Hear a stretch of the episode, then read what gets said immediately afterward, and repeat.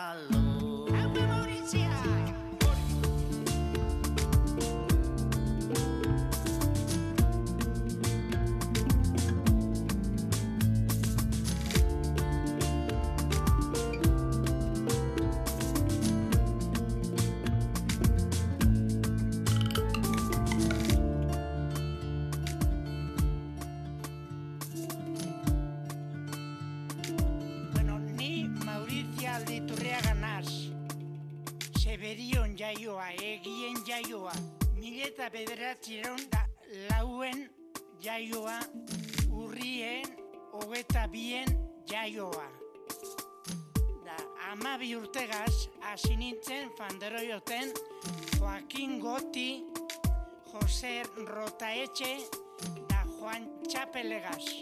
No, oin joko atera porruzaldea buelta bikoa.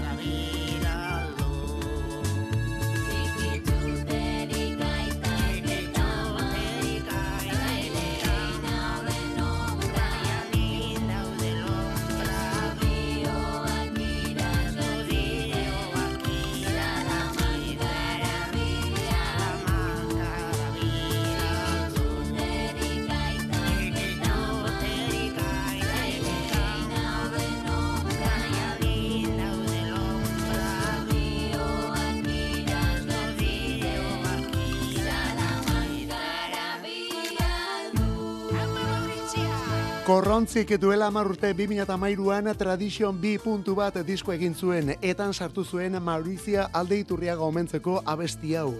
Bueno, ba, guk hori bai, guk hemen beste bersio batean jarri dugu, eh? Hain zuzen ere, makalak egerora egindako makalaren eskutik aupa Maurizia delakoa. Eta esan bezala, bitan jarri dugun kantua, bitan jarri duguna egun gutxian. Baina, bueno, ondo etorriko zaigu, bi gauza ere ikasi ditugulako. Batetik, Maurizia irailaren ogeita bikoa zela, hori gauza importantea, eta Wikipedia nonda dagoela, hori ere bai. Eta zuri bakarrik, Zeberion, urriak bi hilabete hartzen dituela ere bai. Iraila eta urria. Urri lehena eta urri bigarrena alegia.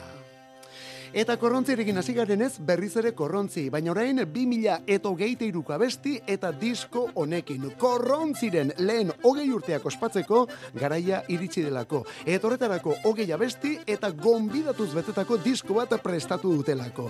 Lehen bihotx bikoarekin batera, hau da, oliarrak, olioari, hause da korrontziren berriena.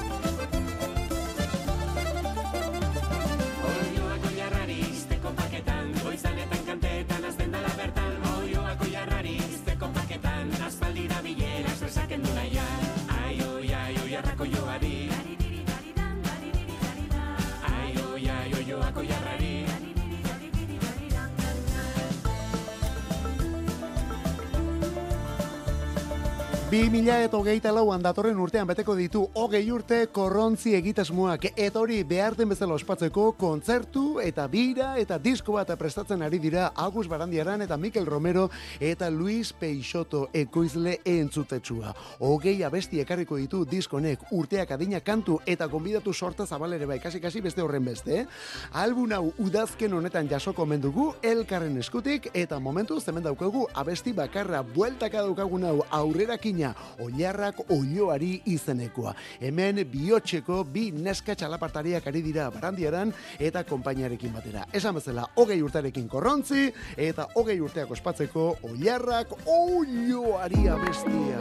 Oh. Sustraidun musikaz hasi gara gaur, eta hau ere ala da, eh? Rosalia bere izena, diminon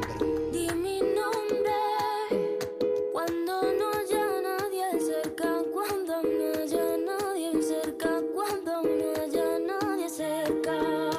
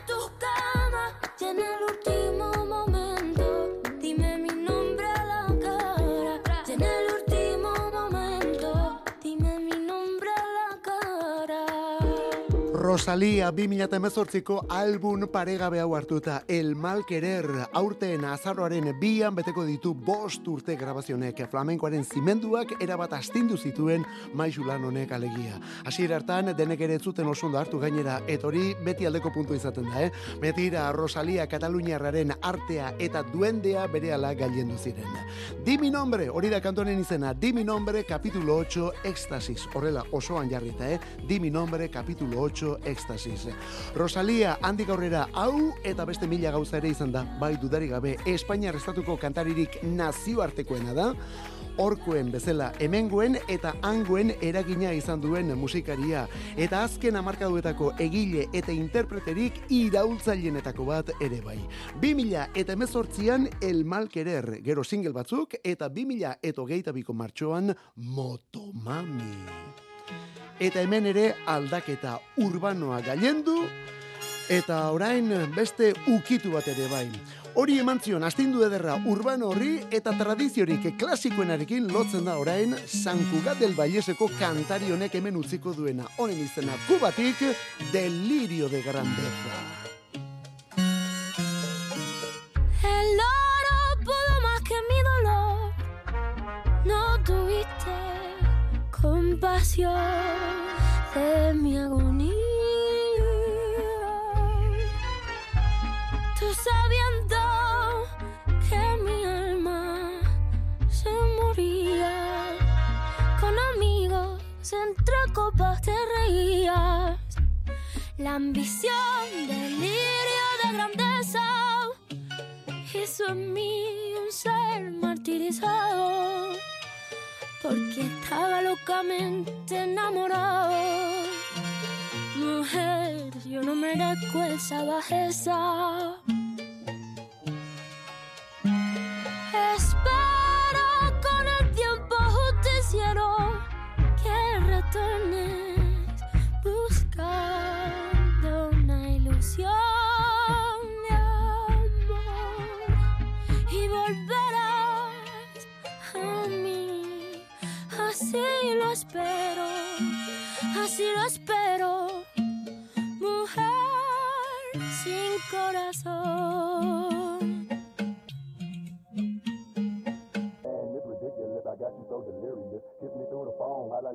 Like licorice. Man, it's ridiculous. I got you so delirious. Kiss me through the phone while I lick you just like licorice. Man, it's ridiculous. I got you so delirious. Kiss me through the phone while I lick you just like licorice. Man, it's ridiculous. I got you so delirious. Kiss me through the phone while I lick you just like licorice. Man, it's ridiculous. I got you Espero con el tiempo justiciero que retornes buscando una ilusión de amor y volverás a mí.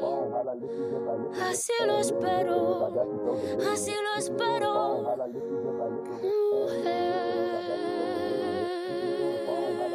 Aurkezpenean esan dugun bezala, Rosaliaren diskorik berrienean, albunik berrienean, motomami delakortan, bueno, ba, urbanorik izango da, baina urbanoarekin batera kubako tradiziorik klasikoen ere bai, eta zergaitik ez horrekin batera baita flamenko ukitu ere.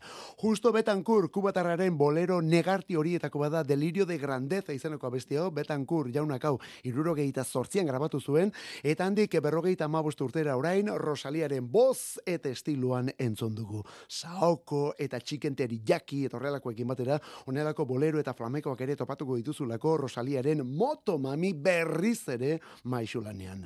Gaur Rosalia kantu kontarin, gaur Rosalia, gaur hogeita amaika urte bete dituelako Bartzelonako kantari paregabe honek. Eta iraultzarik ez dadila falta, musikan ere iraultzarik ez dadila falta, beste adibide bat, gizonezko baten eskutik. Estatu batutako kantari eta aktorea, Donald McKinley Glover, horiek dira bere izena bizenak, zine munduan batez ere Donald Glover. Eta kontuz, musika kontuetarako beste izen baduelako, Childish Gambino, gaur berrogei beteta.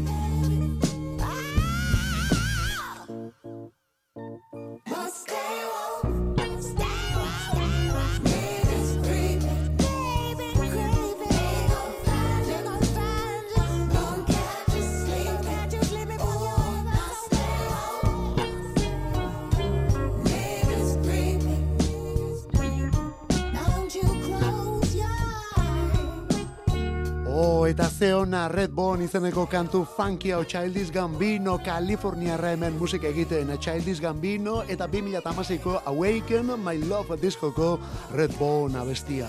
Aktore eta musikaria dela esan dugu aurkezpenean, baina horrez gain idazle ere bada, ekoizle ere bai, eta zine zuzendari ere bai, tipo mugitu orduan. Eta batez ere musika munduan gauza paregabeak egiten ari dena. Red Bone hau princena dela esaten diozu norbaiti, eta sinestu egingo luke. Bueno, guk ere sinestuko genuke benetan, eh? Childish Gambinorena da ordea. 2008an hasita lau album plazaratu ditu. Lehen ura, Camp izenekoa, han etorri zen Heartbeat kantu ospetsua. Gero Because the Internet 2008an, 2008ko Awaken My Love, eta horrekin berriena 2008an, iru amabost hogei. Bai, denak zenbakia dira diskorik berrienean, eh? Iru amabost hogei. Ba begira, gaurkoan ere zenbakia protagonista, eta gaur gainera biribila. Berrogei urte bete dituelako Childish Gambinok. Emakume bakarlari baten txanda, Holly Humberstone, kantu berria asteburu honetan, Into Your Room.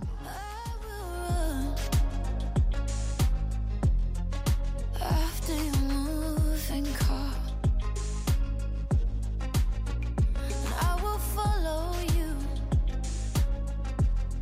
Mm, you're my northern don't drive away. Don't you leave it like that, no. You don't know how much I need you. Yeah, I feel the way when you leave me so it's crushing me. I hate to think how bad I treated you. Oh yeah. So maybe take me into your room. Without you, my soul is eternally doomed. You're the center of this universe. My story ass revolves around you. Yeah. No, I can't do without you. I'm throwing stones at your window to get you to notice me. Don't make me stand outside in the pouring rain with a freshly ripped human heart from my rib cage and a boombox. How pathetic, babe. So don't turn away. Don't you leave it like that, no. You must know how much I need you. Need you. Yeah, I can feel your pain I'm not with your sad soul. I hate to think how bad I treated you. But I know a place where the darkness can reach us. Maybe take me into your room. Without you, my soul is eternally doomed. You're the center of this universe. My sorry ass revolves around you. Yeah. No, I can't do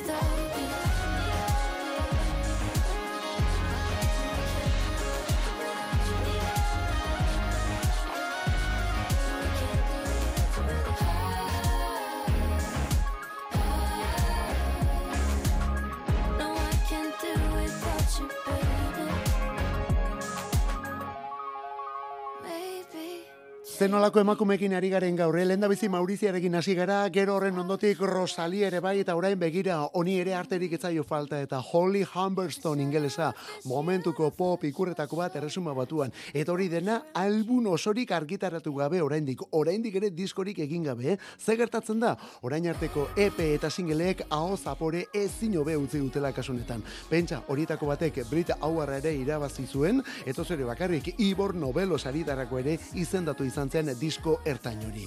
Ez dira pauso makalak, ez da pentsatu ere, baina benetako jauzia orain etorriko omen da. Aurtengo urrian, urriaren amairuan orduan argitaratuko delako Paint My Bedroom Black, beltzez margotu gela orduan.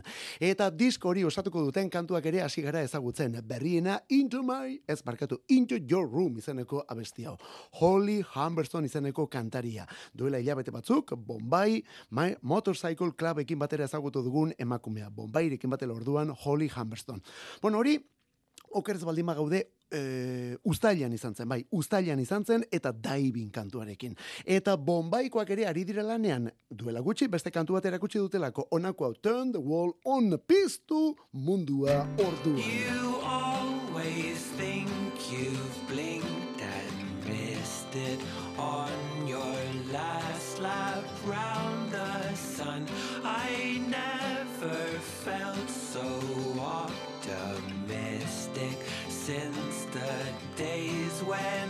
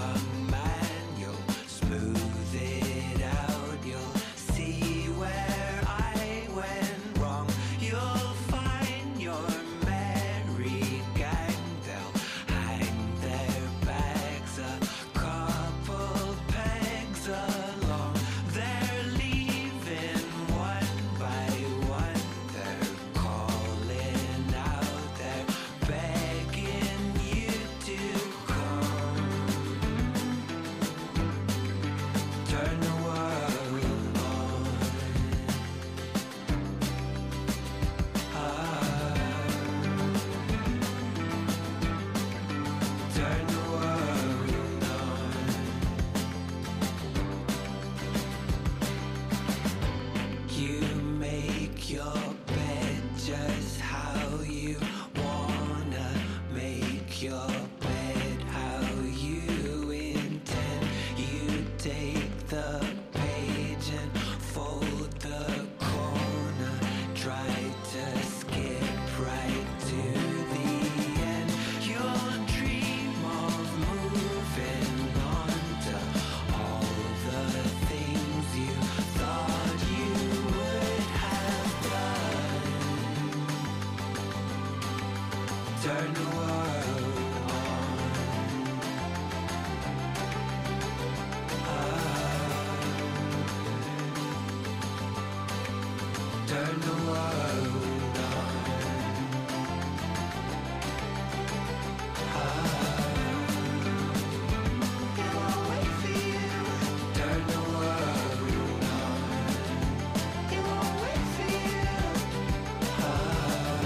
Arratzaldi birurak eto geita mabi Euskadi Ratia musikeroak kantu kontari astelena da. Eguraldi ederrarekin ari gara gaur kantu kontari egiten, baina astelena horrek izaten dituen gora bera guztiekin, eh? Bombay Bicycle Club taldekoak Turn the Wall on piztu mundua orduan. Jarri mundua berriz ere martxan. Eta zeona, lauko eta talde fina delako Bombay Bicycle Club. Eta batez ere, eta berriz ere, badatu zelako hemen, Jack Stedman eta bere mutilaka. Album berri bat osatu omen dute, My Big Day izeneko kantu bilduma, beren buruak asko estutuz gainera idanez, eh? bai, bai, bai, beren buruak zerbait berria egitera behartuz eta emaitza osoa behintzat urriaren hogeian jasoko dugu. Bueno, urriaren hogeian eta osoaren esaten dugu, ba hori, albuna orduan entzuteko aukera izango dugulako, baina ja kantu pilo bat erakutsi dituzte, eh? eta kolaborazioak ere bai diskonetan Holly Humberstone tarteko dutelako, lehenago esan dugu bezala, eta Blair eta Gorillaz taldetako Damon Alban bera ere bai. Bueno, kontzertuak ere ematen ari dira, abuztuan Benidorreko Low Festivalean aritu dira, eta orain udazkenean bira dute Europa guztian. Frantzia eta Espainia bisitatuko dute, Euskal Herririk ez. My Big Day diskoa Bombay Bicycle Club. My mother says to me, enjoy your life. My mother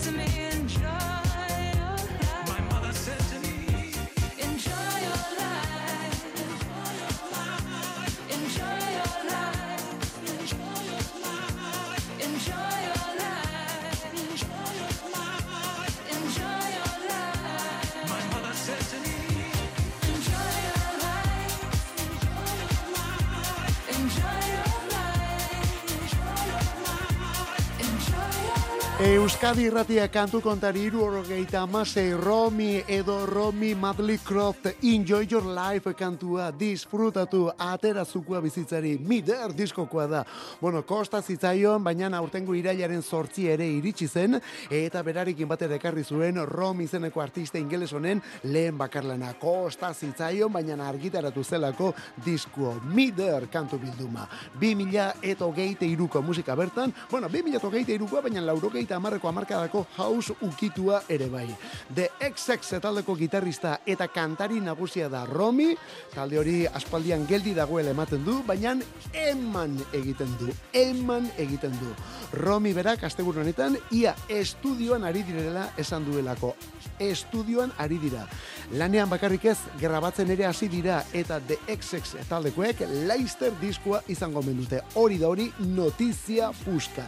Zen nolako notizia txarra. Lehen bat genuen, orain lau ditugun leku berean, eh? batetik The XX taldea, orain ere ikusten duzu bezala martxan jarraitzen duelako, eta gero bere partaide bakoitza, bakoitza bere aldetik, Jamie XX, Oliver Sim, eta orain Romi ere bai onelako doinuekin.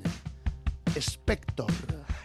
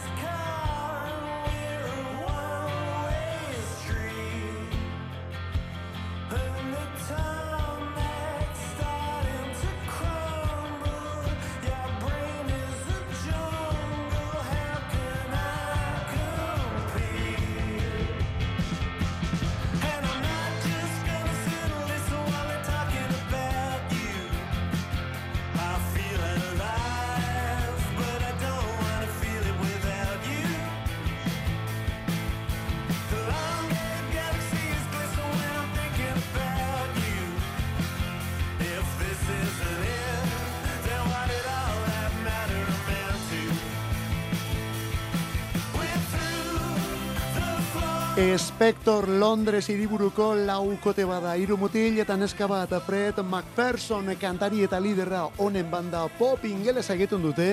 Edo zergaitik ez ingelesek bezain ondo beste inork egiten ez duen pop musika hori. Abesti errazak, gitarra ederrak, teklatu koltsoi eta koru landuak ere bai eta zalapart handirik sortzen ez duten baju eta bateriak. Bai horrela esan da formula erraza ematen du baina oh, zeinen zaila den zeinen zaila den. Beste inork ez du horrela lortzen behintzat, eh?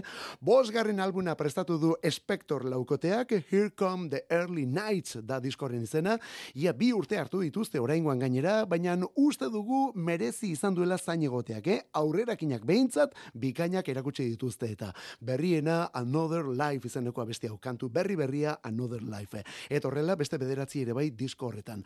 Abuztuar, abuztuaren ez barkatu, abuztua. Azaroaren hogeita lauan, Here Come the Early Nights, hau da Spector taldearen laukoaren berriena. Kantu kontari.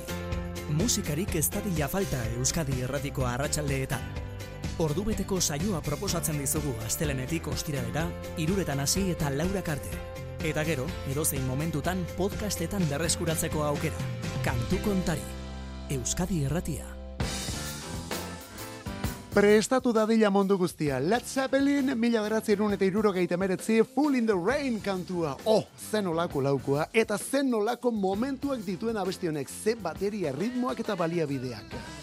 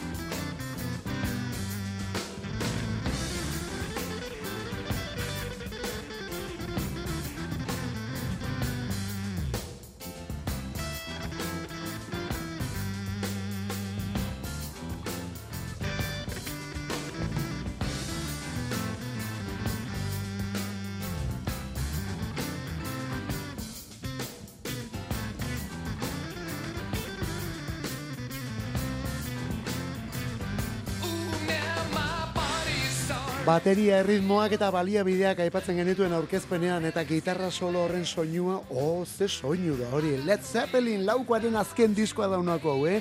In Through the Outdoor izenekoa, zortzigarrena Robert Plant eta Jimmy Page eta John Paul Jones batez ere hemen eta John Bonan ere bai. Eta kasu honetan gainera beste musika batzuen bila, eh? Erdi rock, erdi mm, kantu honetan batez ere salsa, erdi brasildar, Full in the Rain, hori da honen izena. Eta ez da lau hauek elkarrekin egin zutena bakarrik, ez da lau hauek elkartuta egin zutenak. Bakoitzak bere aldetik zen olako gauzak egin zituen ere bada. Eta alako izar batura batek beti ez du funtzionatzen, oso gutxitan funtzionatzen du, baina kasu honetan bai eta nola gainera. Bakoitza onena zelako berean. John Bonan bateriak baldu ba parekorik rockaren historian. Eta baldin badu asko ez, eh?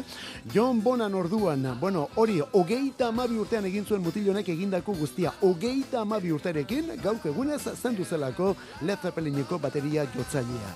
Lauro geiko irailaren hogeita bostean.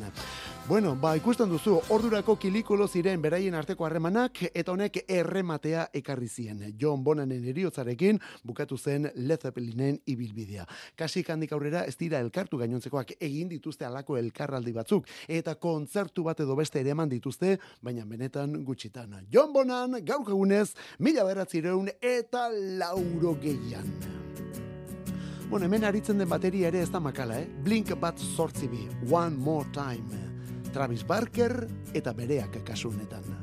Strangers, from strangers into brothers, from brothers into strangers once again.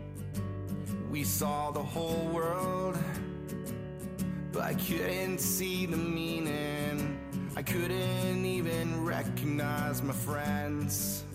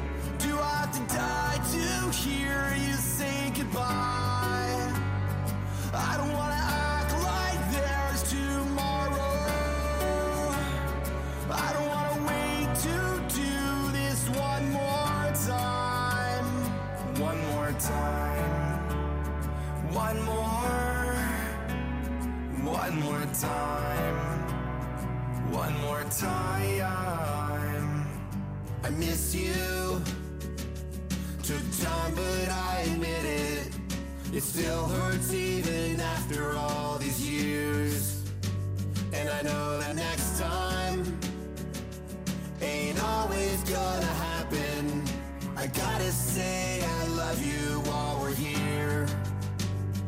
Do I have to die to hear you miss me? Do I have to die to hear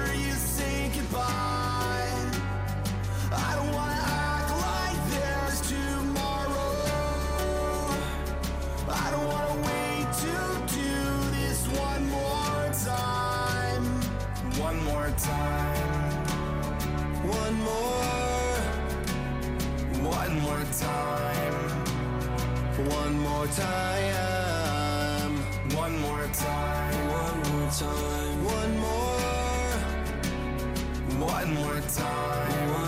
one more time. Beste behin berriz ere bai, zen nolako irukoa dugun berriz ere talde honetan ere bai, eh, Tom The Launch, Mark Hoppus, bueno, The Launch jauna kantatzen eta gitarra elektrikoan, Mark Hoppusen baju eta boza berriz ere, eta Travis Barkerren bateria. Azken amarka dauetako talderik teknikoenetako bat omen da honako, eta gero zer, eta punk pop delako musika hori egiteko. Baina tira, zen nolako hiru elementu ditugun egitasmo honetan. Hori bai, instrumentuak jotzerakoan dituzten doaiak kantuak alde batera utzi behar denean, bueno, ba, hori ere egiteko prest, zergaitik ez, kantua delako hemen lehen bizikoa. Eta hori da One More Time honetan egin dutena kantu xumea, bi boz, akustiko soinua duen gitarra elektriko bat, baju bat ere bai, eta eskobatxoekin jotako bateria xume xumea. Honekin, talde baten itzulera ere bai, 2000 eta amaikan aritu zirelako hauek elkarrekin azken aldiz, hortik atera kontuak, eh? 2000 eta amaikan. Bueno, honek ez du esan nahi azken urte hauetan Blink bat sortzi bi taldekoak geldi egon direnek, baina beste formazio batzuekin aritu dira. Eta orain original honetara itzulita. Tom DeLonge, Mark Hoppus eta Travis Barker berriz ere elkarrekin One More Time. Oh. Bueno, rock eremo sartuta gabiltza. Hemen ditugu Sleaford Mods taldekoak. Oh, zen nolako gauza abestia kontuz honekin. Literally, ripping through wagons, my hardness, shit, shit yourself, anti-vaxxers, so pony, so fucking midlife rabbit chatter. All your non-mates chatter up to you, how bleak, you got a face like ain't seen any rain for ages. Creep, dead from the waist to space up, chili chicken ramen and I pale dead deer on the road. Look, I tipped up, that's how it is in it on the high street. When they're eating the rats, you wanna put a bit of salt in it, you jealous twat. No drama until he pulled that big farmer.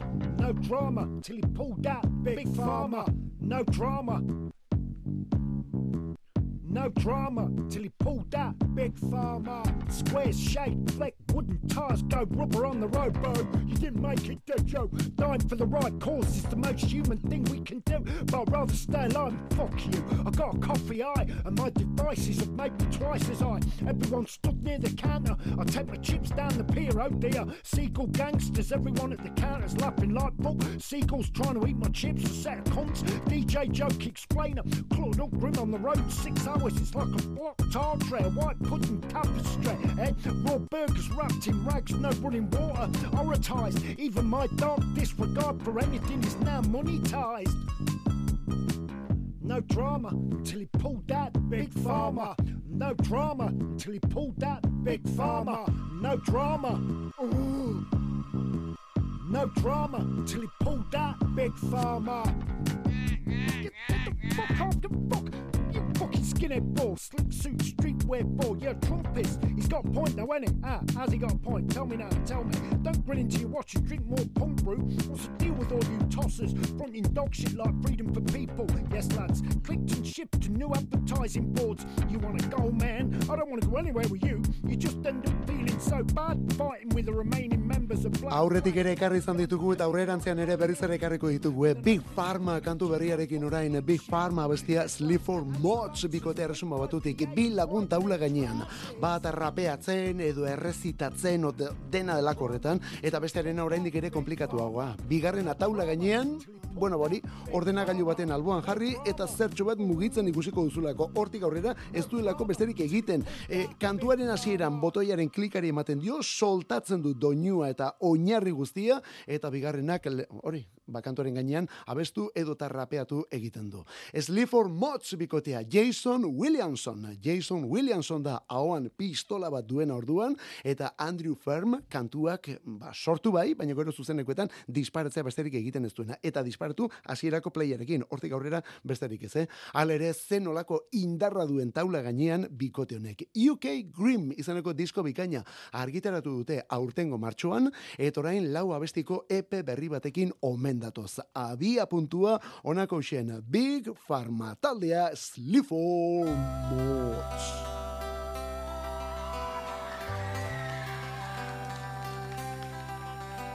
Receiving department, 3 a.m. Staff cuts have socked up the overage. Directives are posted, no callbacks, complaints. Everywhere is calm. Hong Kong is present, Taipei awakes all talk of circadian rhythm. I see today with the newsprint, gray my night is colored.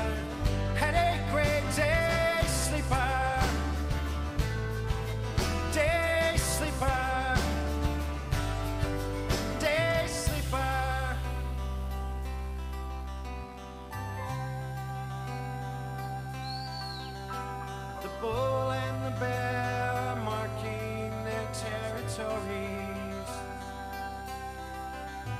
They're leading the blind with their international glories.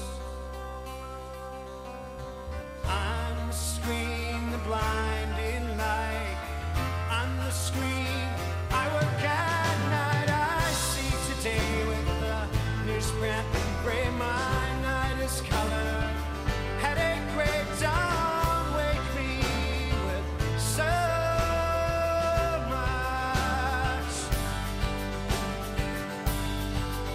Mila bederatzireun eta lauro gehieta batean azen zen, estatu batuetan sortu zen R.E.M. REM laukotea. Ama sei urtez aritu ziren elkarrekin, bueno, ama sei urte baino gehiagoz, hogeita sei urtez aritu ziren elkarrekin, baina tira, azkenean taldeko bateria jotzaileak, ba bueno, taldea uste erabaki zuen. Hori, mila bederatzireun eta lauro gehieta amazazpian.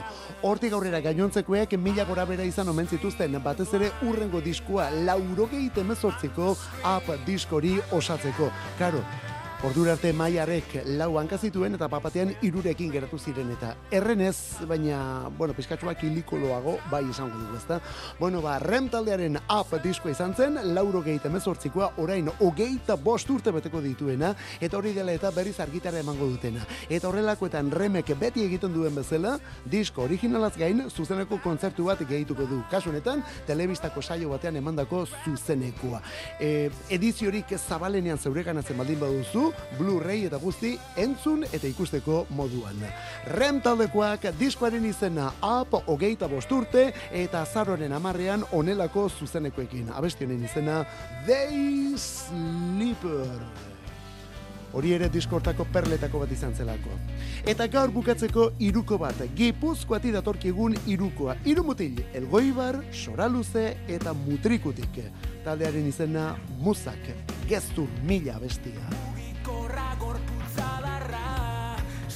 Sozial baten estatistikan Sare sozialak esan dut ezta? Ba horretaz ari dira kantu honetan, sare sozialak eta horiei ematen diegun erabilpenaz. Honekin, Laura bitartean, kantu kontari, musikeroak, Euskadi Ratia. Eskerrik asko, biarrate, zerbitxoran ibili.